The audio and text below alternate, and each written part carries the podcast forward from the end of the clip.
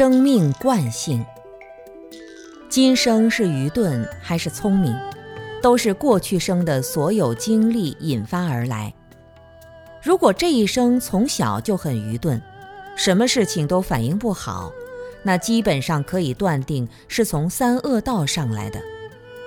三恶道的性格很差，整天头脑不清醒，昏昏沉沉，动不动就会生气不满，对别人的言语态度总是充满抱怨，这些都是恶的业习太重。当然，并不是生一点气就是从三恶道上来的，六道中每一种习气烦恼都有，只是人生先天的主色调会不同。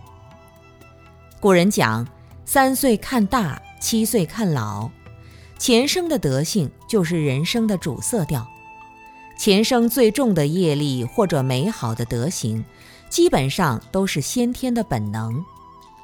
三岁的时候可能还看不出来，但在往后七年时间里，差不多就能表现出来了。五六岁的时候，接受知识的能力很差，对于外界的东西。表现出的态度，基本上可以断定前生是什么样的德性引发的。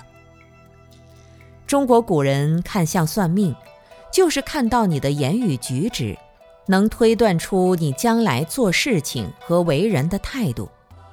小孩子一周岁时要举行周岁庆，大人会在桌子上放很多东西让他选，有毛笔、钱、玩具、糖果等等。